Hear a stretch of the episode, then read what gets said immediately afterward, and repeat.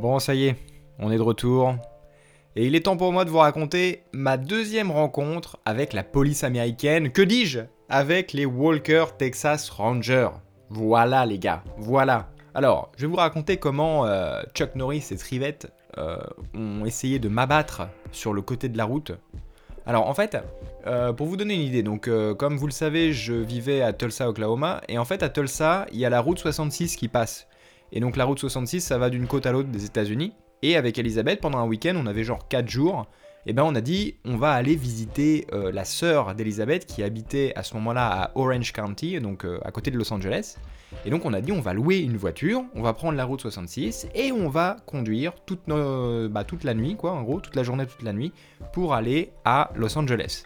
Alors jusque-là, excellente idée, hein, euh, super, mais faut savoir que c'est quand même 23 heures euh, à l'aller et 23 heures au retour, donc 46 heures de voiture en tout.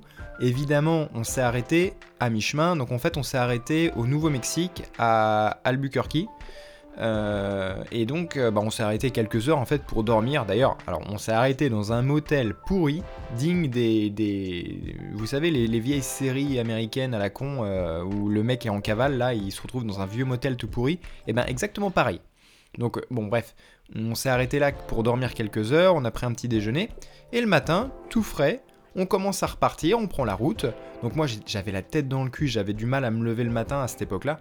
Et euh, donc du coup bah, c'est Ellie qui commence à conduire. Donc on prend la voiture, on s'engage sur euh, l'autoroute, Ellie s'engage sur l'autoroute, et là en fait on se retrouve derrière un poids lourd. Donc Ellie, elle met son clignotant, tout est en règle, elle met son clignotant, prêt à doubler, elle double. Et derrière en fait il y a un espèce de un espèce de gros van noir qui commence à faire des appels de phare.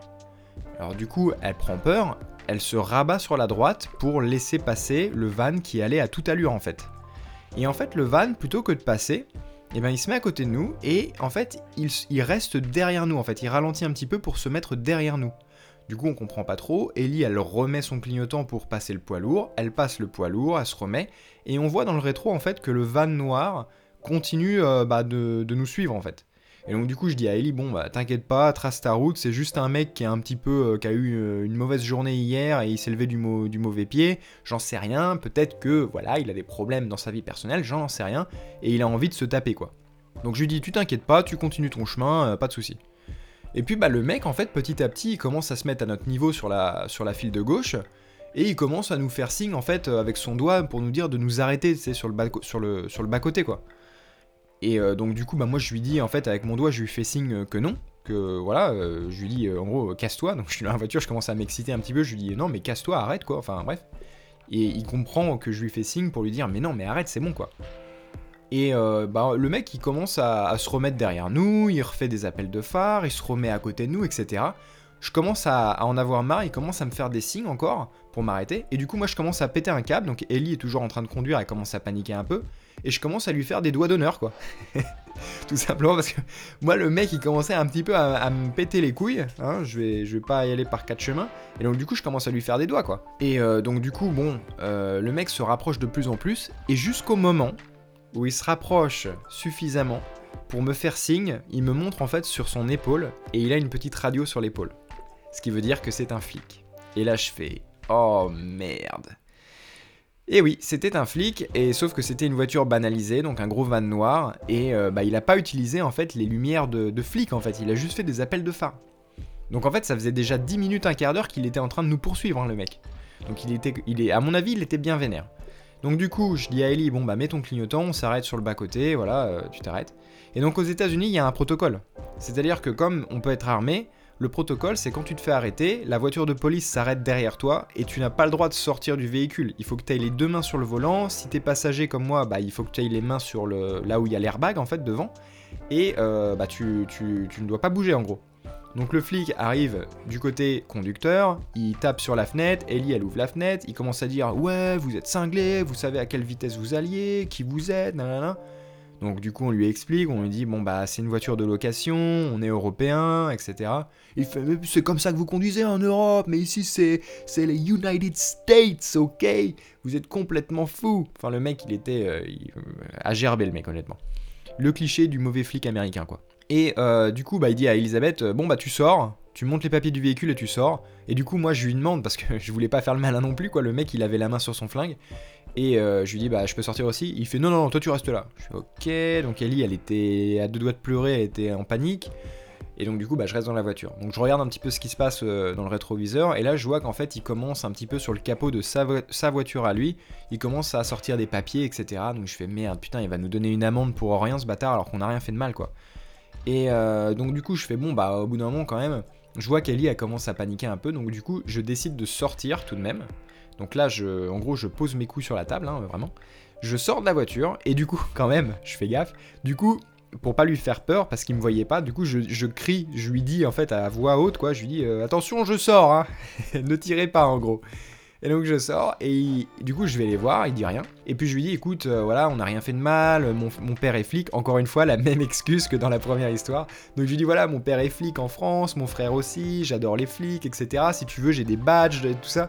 Le mec il en avait rien à branler. Et en fait c'est Ellie, heureusement qu'elle était là parce qu'elle nous a sauvé la vie.